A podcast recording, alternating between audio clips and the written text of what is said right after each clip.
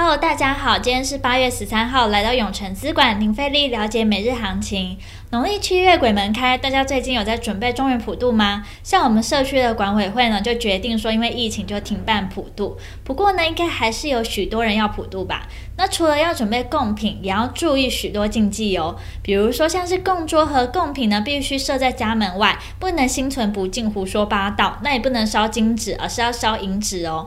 像是警消医护单位呢，不能用凤梨上供，不能用香蕉、梨子，还有李子，有九里来的含义。或是呢，要用绿色乖乖，那贡品包装要打开来，等等，也都是现代人的创意，信不信呢？也要看个人。不过呢，大家贡品呢都拜什么呢？也欢迎大家留言跟我们分享哦。那我们先来看美股，七月份生产者物价指数 PPI 年增七点八 percent，创纪录新高，高于市场预期。强劲的财报季和经济改善的迹象，让标普五百指数呢迎来今年的第四十七个历史新高。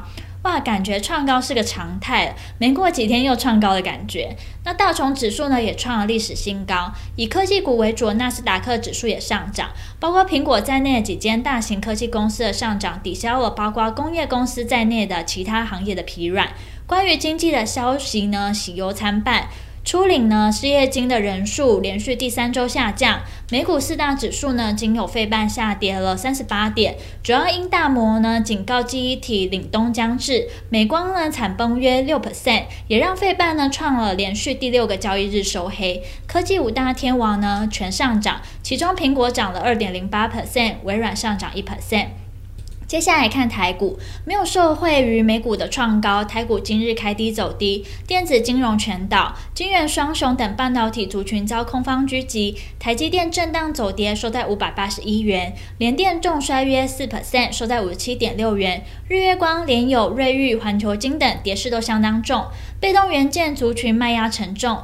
大摩看外记忆体的前景，美光、三星、海力士三巨头股价重挫，也拖累台厂低润族群呢全面倒地。盘面呢，仅水泥、造纸类股表现强劲，不过依旧无法挽救跌势。指数呢跌幅扩大，并跌破万七。大盘中场下跌两百三十七点八三点，收在一万六千九百八十二点一一点，是两个月来的新低。成交值呢来到三千七百八十九亿，三大法人合计卖超两百六十七。亿外资卖超两百三十六亿，投信买超十四亿，自营商呢卖超四十五亿。目前呢可以看出反弹力道还是很疲弱，台股再度大跌破底，跌破呢万七整数大关，距离七月二十八号低点一万六千八百九十三点也只相差不到一百点，很可能有破前低的机会。而贵买指数呢也是跌破本周三的低点，在技术线型上有明显的头部形态，对于后续台股的反弹气势都会十分不利。今天呢，仍然是量缩盘。从八月以来，每一天的成交量都比月均量还要低。这样低迷的交投气氛呢，若不改善，台股呢难见到强劲的买盘。那盘中热门产业包含了水泥及造纸，未来趋势及展望。目前呢，趋势还是很明显的空方主导格局，因此呢，持股反弹占卖方，然后弱势的个股反弹找空点，会是较适合的操作策略。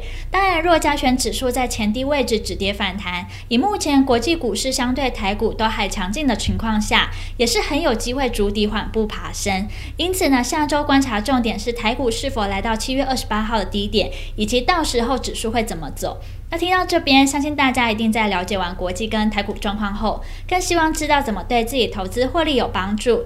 记得，稍后六点，我们永诚资管张太一分析师会详尽针对盘中的热门族群解析，包括二零零二中钢、二零二七大成钢、二六零九阳明、四七二一美骑马，敬请期待。今天的永城资管零费力了解每日行情就到这边结束，祝大家呢可以赚饱饱。喜欢我们可以订阅，按下小铃铛。想更了解我们永城资产管理处，欢迎到我们粉专及我们官网。那我们明天见喽，记得准时收看我们永城资产管理处等你哦。